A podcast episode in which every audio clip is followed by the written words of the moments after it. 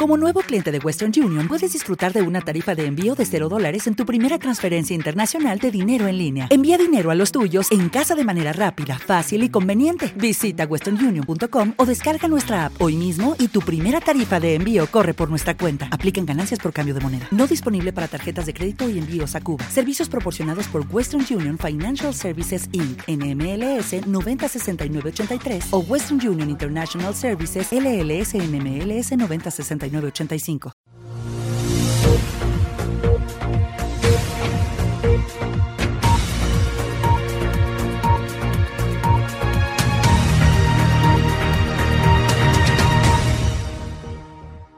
Saludos, buenas tardes amigos oyentes de Piñón de Guatapé Cultural. Bienvenidos a este espacio, el resumen informativo correspondiente a ese 20 de noviembre del año 2023. La dirección es de Wilson Uriel Jiménez Alzate. En el apoyo periodístico está María Teresa Hoyos, Víctor Adrián Gil Cifuentes y quien nos va a estar acompañando en la producción y presentación de este espacio, su amigo y servidor, Yesid Osvaldo Londoño y durante diferentes actividades que se estarán desarrollando durante esta semana desde la institución educativa Nuestra Señora del Pilar, se tiene el cierre de la actividad académica, certificación de cátedra local, integración navideña, despedida de los grados 11 por parte de los grados décimo y cena de gracias por parte de los eh, padres de familia de los grados 11 y la ceremonia de grados. Esos son algunos de los anuncios que nos comparte la rectora de la institución, la hermana Luz Dari Valencia. Para nosotros muy significativo esto de cátedra,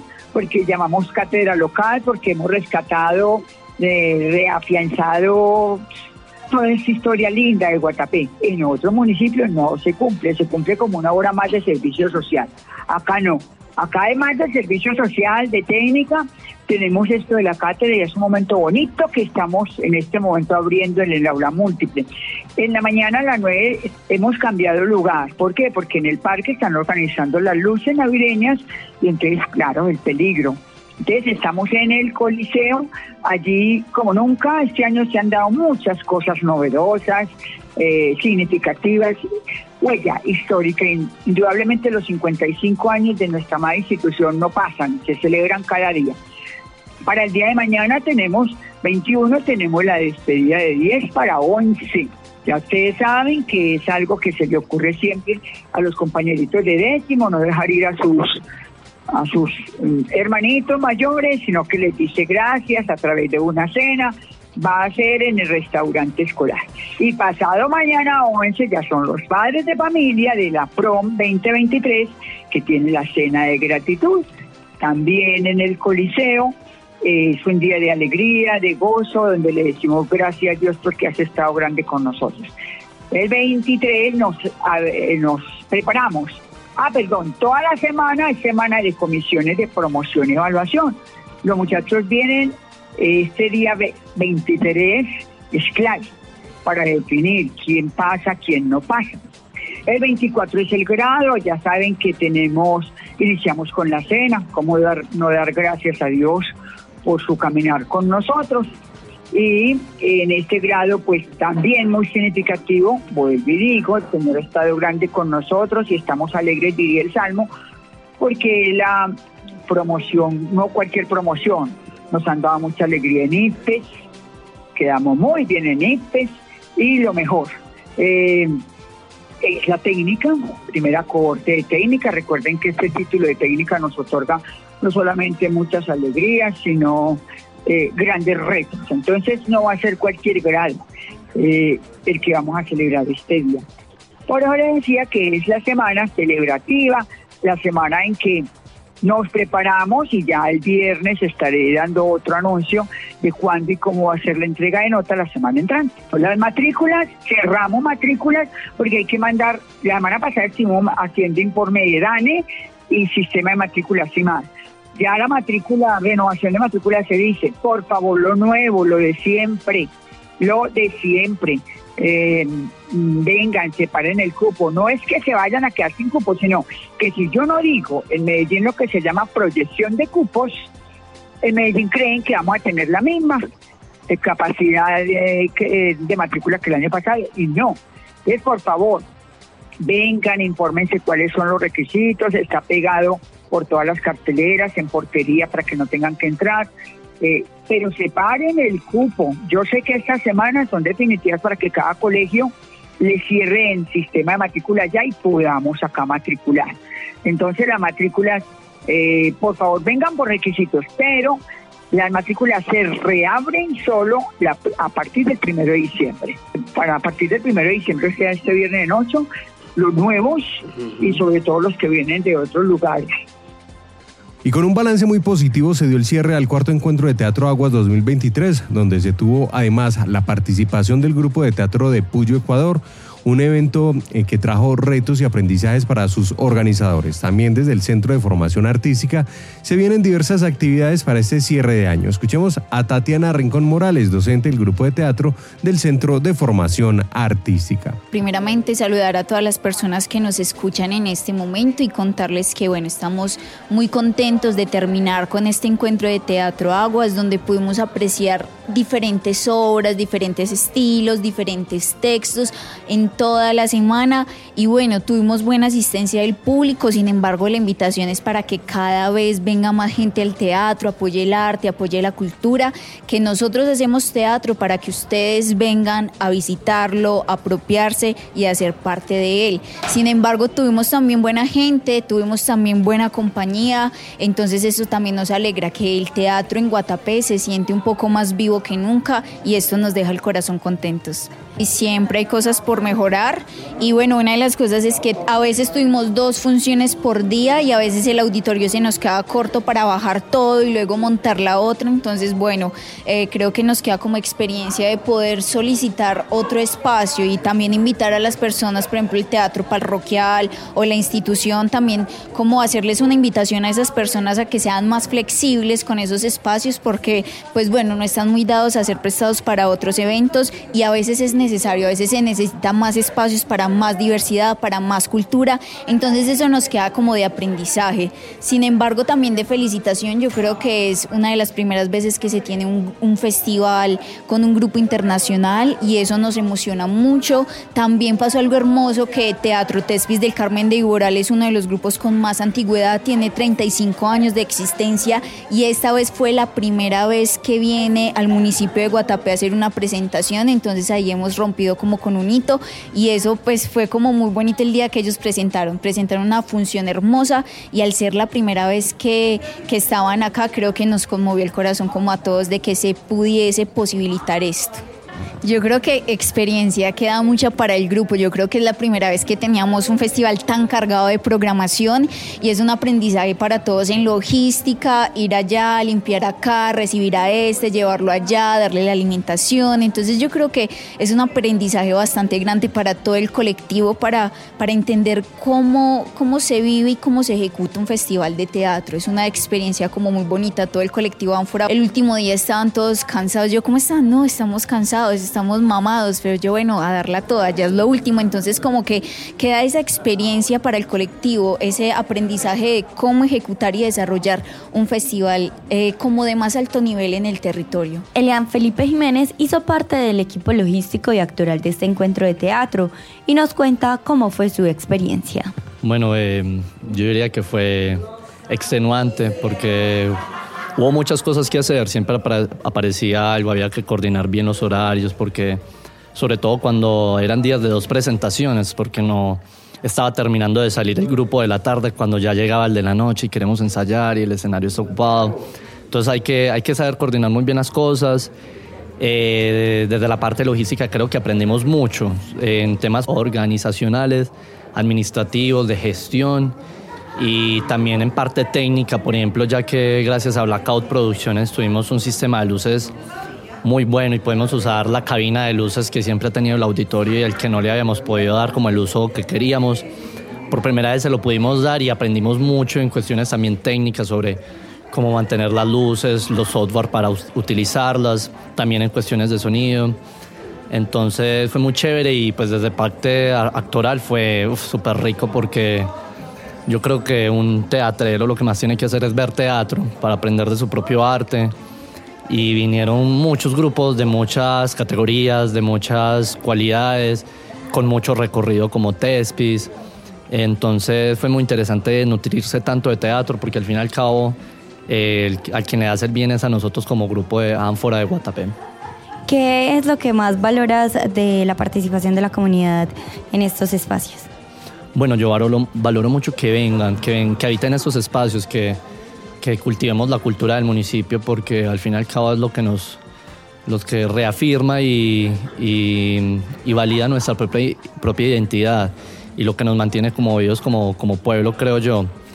Y también valoro mucho el hecho de un hecho que me pareció muy curioso, que fue que vinieron varios extranjeros en varias de las presentaciones a las, a las obras de teatro y entonces me da como a entender a mí que el trabajo de difusión que hicimos nosotros desde adentro con la publicidad, de salir nosotros a pegar los pósters, ha servido porque de cierta manera gente que no es de acá y que tal vez no escuchó del voz a voz, sino como que, uy, hay teatro y vino al teatro. Entonces valoro mucho eso, que la gente venga al teatro no solo por el voz a voz, sino también por el hecho de que ay, hay algo como para hacer en el pueblo, hay eventos culturales en el municipio y son turistas y visitantes, entonces es muy bueno también que venga otro tipo de público al auditorio. Y ya se aproximan las festividades de fin de año y de cierre de calendario académico 2023 y desde el grupo de Teatro Ánfora se vienen preparando con diversas actividades para toda la comunidad. Bueno, te, se viene una sorpresa muy chévere porque estamos planeando un musical de Navidad en todo el Centro de Formación Artística. La idea es estrenar el 16 de diciembre en el parque principal, entonces va a ser muy, muy, muy, muy lindo porque es una fusión de teatro, danzas, música, artes plásticas, todo alrededor de este bello musical que se llama Cuento de Navidad. Entonces estén pendientes para que vayan al estreno. Invitar a los guatapenses a que nos acompañen en todos los eventos artísticos artísticos y culturales que realizamos desde el Centro de Formación Artística. Próximamente se viene la Semana de la Música, se vienen cierres de procesos y exposiciones en el museo por parte de los compañeros de artes plásticas, se viene el cierre de danzas, entonces estés muy pendientes que por aquí por la radio les, les estaremos invitando a esa gran programación de cierre de año. Y desde la parroquia Nuestra Señora del Carmen se viene adelantando los preparativos de las diferentes actividades que se estarían desarrollando en la temporada de Navidad. Escuchemos al padre Samuel de Jesús Martínez, párroco de nuestra localidad, que nos cuenta los detalles. Como es habitual ya por este tiempo, estamos en todos los preparativos para las jornadas navideñas. Hemos tenido una reunión muy importante y donde la respuesta ha sido plena completa de todos los sectores, líderes de las jornadas navideñas, para dar el paso nuevamente a la preparación, a la motivación para lo que va a ser las jornadas navideñas.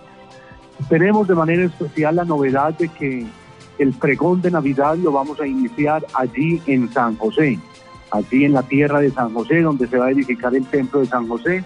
Se ha trasladado precisamente allí y lo vamos a tener precisamente el 15 de diciembre, iniciando a las 4 de la tarde, Dios mediante las actividades allí y seguramente parte de la noche, como es habitual en estas jornadas navideñas.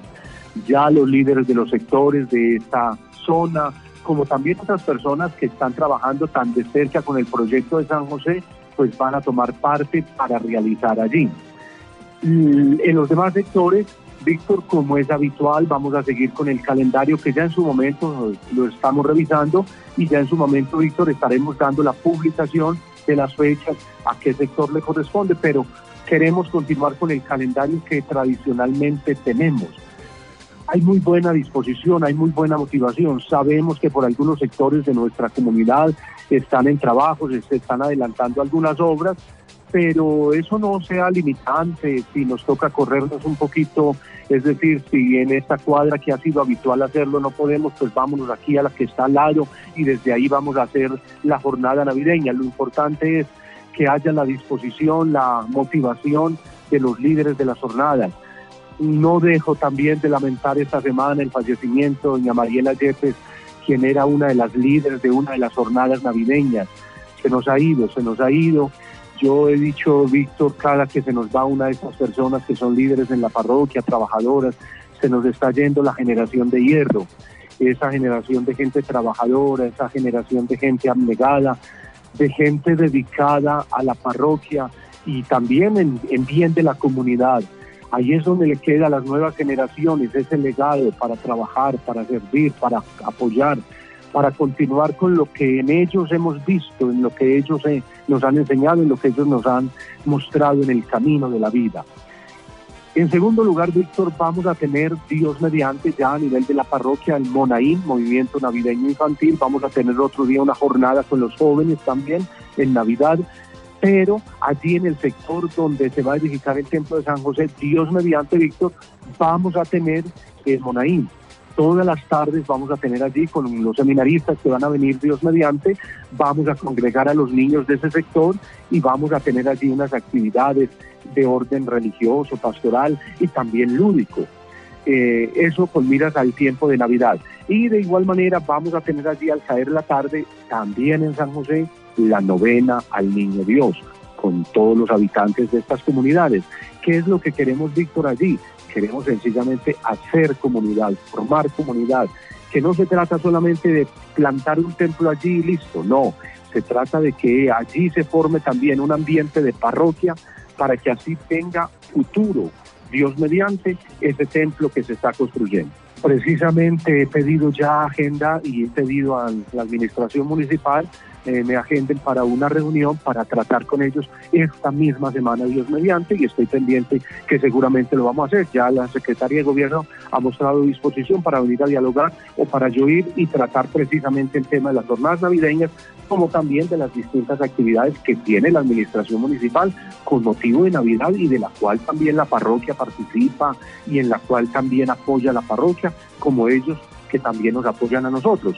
Usted acaba de mencionar el sector del recreo. El sector del recreo se va a unir y la invitación es para que se unan a la calle Bodegas y tomen parte los líderes de las jornadas con los de la calle Bodegas Dios mediante. Yo quisiera en Balcones de San Juan, ya he venido dialogando con algunos integrantes de la comunidad, que tengamos allá Dios mediante en Balcones de San Juan alguna actividad, así sea un día de la novena, no tanto a manera de jornada navideña, pero sí también queremos congregar allá. Sé que allí en Balcones de San Juan están en proyectos de trabajar para conseguir recursos para la pavimentación de sus calles. Yo les he manifestado ya mi disposición y aún el interés de celebrar con ellos allí la Santa Eucaristía, que sirva también de motivación para ese propósito que tiene la comunidad en ese sector. Y hemos instalado una carpa muy grande que es la que nos está prestando el servicio de los domingos para la celebración de la Santa Eucaristía. De modo de que esa carpa pues ya es parte de la logística y que seguramente el tablado que habitualmente se traslada para los sectores se estará trasladando también allí al sector o a la zona donde tenemos eh, donde, donde llevamos el proyecto de San José.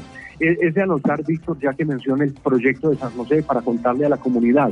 Ya nos han llegado las escrituras con el registro que se hizo de ellas, que se hace en el catastro en la ciudad de Marinilla. Ya nos las han entregado. Víctor, en estos momentos tenemos ya la carpeta con todos los requisitos que pide planeación municipal y la administración municipal para pedir la licencia de construcción. De modo de que es un paso más. Estamos pendientes de las escrituras, llegaron las escrituras, ahora ya las escrituras, una fotocopia, hace parte precisamente de esa carpeta solicitando la licencia de construcción.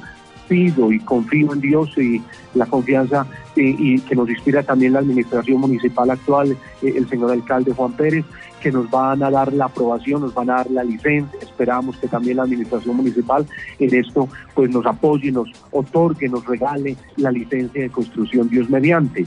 De modo de que teniendo la licencia de construcción, Víctor, ahora sí, es el paso culmen que, que necesitábamos no sin antes, lógicamente, también estamos pidiendo a la administración municipal y que sé que está en proyecto de declarar esa zona como zona urbana, que en este momento es zona de expansión, porque eso nos facilita también para el tema de las obras, las obras que, que converge acueducto y alcantarillado para poder tomar parte ya de lo que es la zona urbana.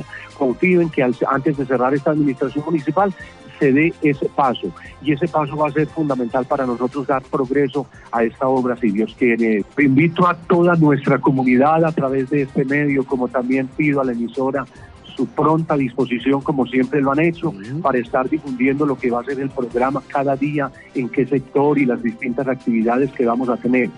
¿Qué le pido a la comunidad? La mejor respuesta, como siempre. Guatapé no se ha quedado atrás, no se ha quedado en medio del camino, sino que siempre ha llegado a dar la mejor respuesta. Nunca ha sido inferior a las metas y a las propuestas que se le han hecho. Los recursos que se van a recoger en las jornadas navideñas van a ser destinados aquí a la parroquia, no se van a destinar para San José. Todavía tenemos pendiente la fabricación y construcción de otro de los confesionarios. Hemos hecho uno, nos falta uno, Dios mediante.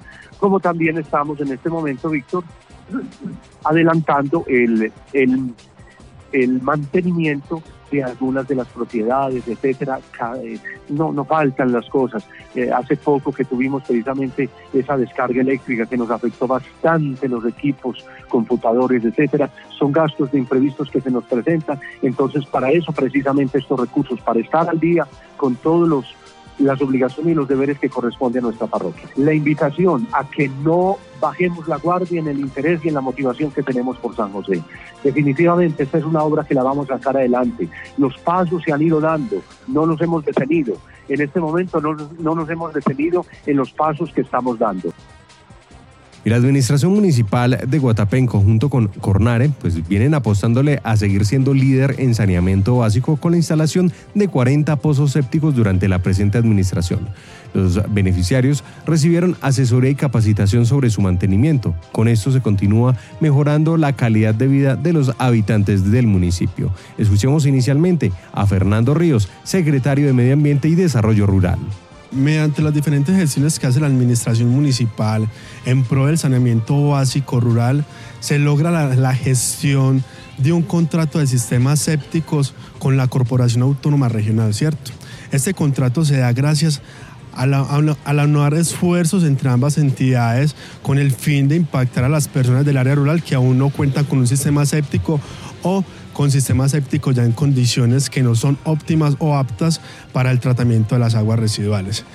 Dentro del marco de este convenio, que es el convenio 551 del 2022, se logra la gestión de unos recursos muy considerables que son por el valor de 92 millones de pesos, ¿cierto?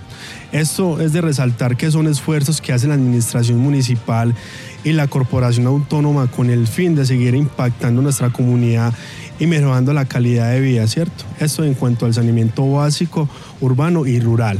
Para la ejecución de este contrato contamos con 20 beneficiarios, ¿cierto? 20 beneficiarios que estuvieron ubicados en diferentes veredas de, nuestra, de nuestro municipio, en el cual se da un saneamiento básico a estas personas y puedan gozar de ese tratamiento de las aguas residuales que es tan importante para el tema de la salubridad, ¿cierto? Porque si no contamos con un sistema de tratamiento de aguas residuales óptimo, esto nos puede causar enfermedades al interior de nuestras viviendas o quizás la proliferación de mosquitos. Pero gracias a este esfuerzo tan importante que hace la administración desde el año 2020 al periodo, logramos la gestión y la instalación de 40 sistemas sépticos en el municipio de Guatapé. Con esto se busca mejorar la calidad de vida de la comunidad, especialmente en las zonas rurales, donde se quiere cuidar los recursos naturales y disminuir la contaminación de las diferentes fuentes hídricas. Omar Buitrago, habitante de la vereda Quebrada Arriba, beneficiario de este proyecto. he sido beneficiado con el pozo séptico que, ya se ha instalado con todas las especificaciones técnicas de, que exige Cornare, el municipio. Eh, eh, un agradecimiento a la alcaldía, a Cornare. Estamos muy contentos. ¿Por qué? Porque nos ha felicitado eh, el manejo de las aguas residuales, que hemos tenido varios problemas con varios vecinos, porque antes el pozo séptimo que teníamos estaba muy mal, ya estaba muy viejito, había hecho ya como la vida útil. Entonces con este nuevo ya hemos mm, agradecido a la alcaldía nuevamente le digo porque estamos muy contentos de que los vecinos ya no tienen el problema de que estamos eh, sumiendo aguas alrededor de, las, de la tierra por los alrededores. Eh, se ha mejorado mucho la calidad de vida por, por estar más tranquilos y porque mm, ya no hay tantos olores, digamos, en la, en la sociedad aquí conjunto con la gente. Entonces eh, eso alegra a la gente y se vive tranquilo porque sabe uno que estamos haciendo una vida útil con el agua. Ese era el resumen informativo. Continúen con toda la programación de Peñón de Guatapé Cultural.